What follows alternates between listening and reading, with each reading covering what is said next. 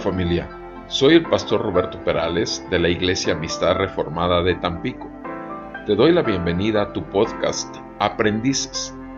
Nuestra meta es apoyarte a entregar la palabra de Dios con fidelidad, claridad, dependencia y en el poder del Espíritu Santo para una mayor efectividad en tu ministerio que el Señor te ha concedido. Quédate con nosotros.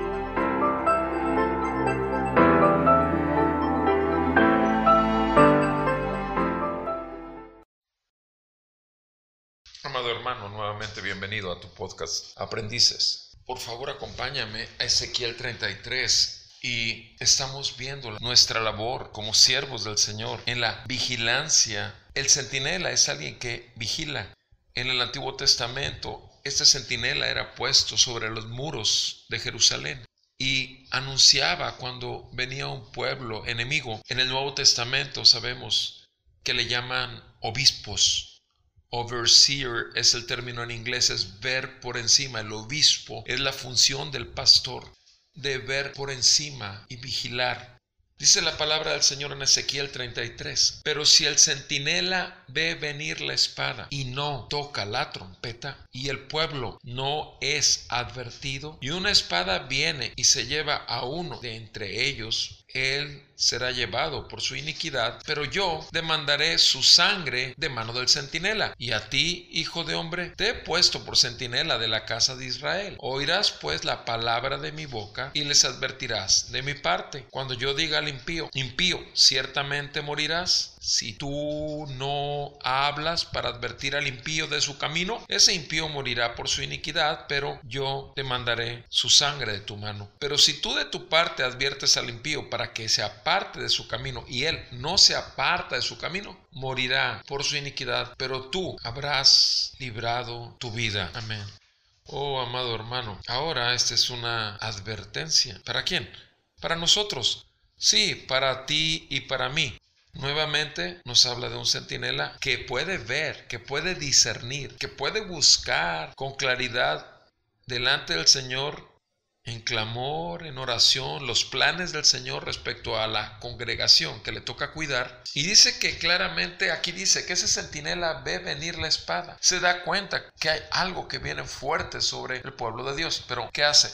Prefiere mejor ser bien aceptado, prefiere mejor seguir siendo amado, palmeado en la espalda y qué hermoso sermón. Mire hermano que usted la verdad me revivifica mi alma con toda la manera y todo lo que dice. Y llega el momento que el hombre de Dios deja de hacer, no de oír, deja de hacer.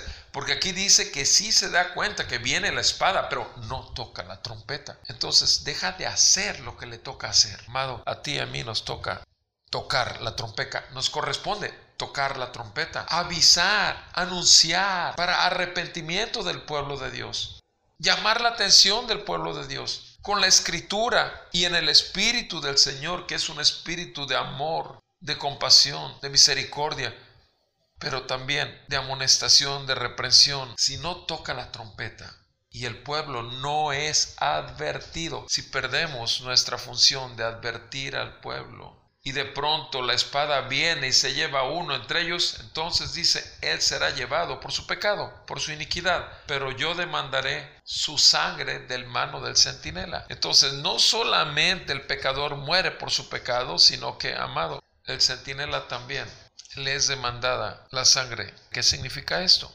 Que cuenta como si hubiéramos sido nosotros asesinos. Nosotros somos asesinos de hombres y mujeres a los cuales no les hacemos lo que debemos hacer, tocar la trompeta, mostrar la poderosa palabra de Dios, el poder de Dios para salvación, el Evangelio de Jesucristo, el poder de la trompeta. Y si el pueblo no es advertido, no es advertido, mi amado, repito, tú y yo somos vistos como asesinos por no haberles hecho la advertencia. Detente, arrepiéntete y sigue el camino que es angosto, el que lleva la salvación. Dice el versículo 8, Ezequiel 33, 8, cuando yo diga al impío, impío. Ciertamente morirás si tú no hablas para advertir al impío de su camino. Ese impío morirá por su iniquidad, pero yo demandaré su sangre de tu mano.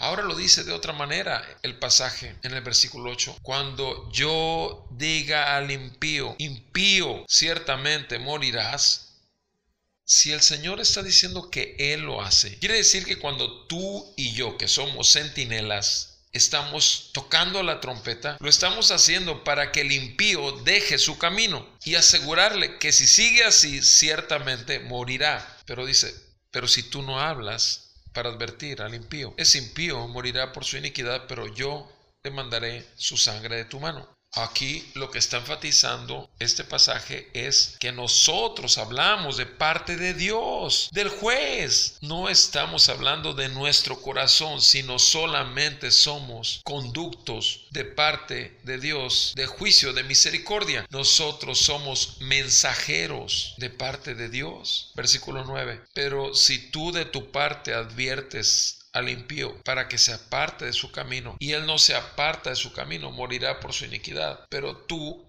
habrás librado tu vida. Ahora, claramente dice la contraparte, tú y yo, si hacemos lo que nos corresponde, ver la espada, tocar la trompeta, advertir al pecador de su pecado para arrepentimiento y fe, para que se aparte de su camino, eso implica arrepentimiento. Dice, si él no se aparta de su camino, morirá por su iniquidad, pero tú habrás librado tu vida. Morirá por su iniquidad, pero tú habrás librado tu vida. Amado hermano, es una realidad que a ningún pastor le es agradable el estar predicando en contra del pecado, porque puede sonar duro, pero ningún pastor del Señor Jesucristo está para predicar en la manera o los temas que Él quiera, sino solo lo que puede ver y discernir en la palabra de Dios por el Espíritu de Dios que le ha sido dado. Y si puede estar agradecido por la gracia de Dios que le ha sido dada, es tan grande el privilegio, la honra de poder ser un vocero de Dios para el pueblo de Dios.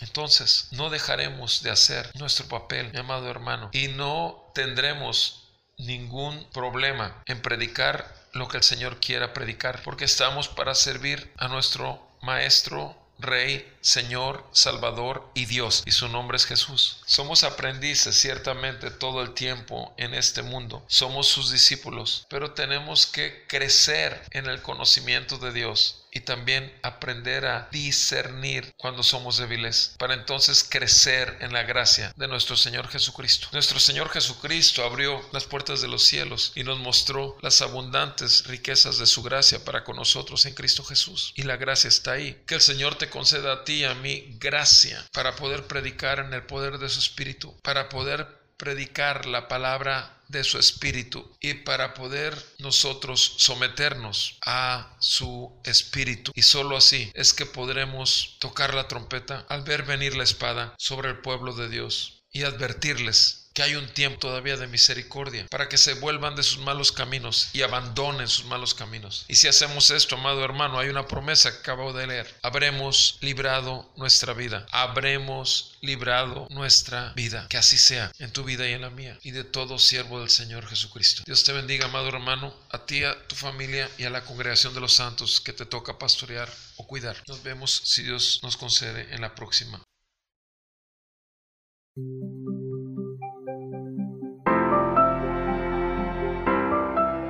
Te agradecemos el tiempo que te has tomado para pasar con nosotros el podcast y te damos información de donde puedes encontrar toda la serie en el Facebook www.facebook.com diagonal aprendices el podcast o en www.sermonaudio.com diagonal amistad reformada. Puedes buscarlo como serie aprendices el podcast. Y también en nuestro canal de YouTube de Amistad Reformada de Tampico, ART.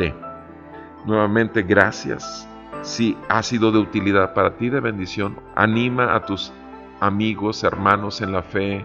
Trata de que seamos bendición y edifiquemos al cuerpo de Cristo juntos. Acuérdate que para eso fuimos llamados. Bendiciones.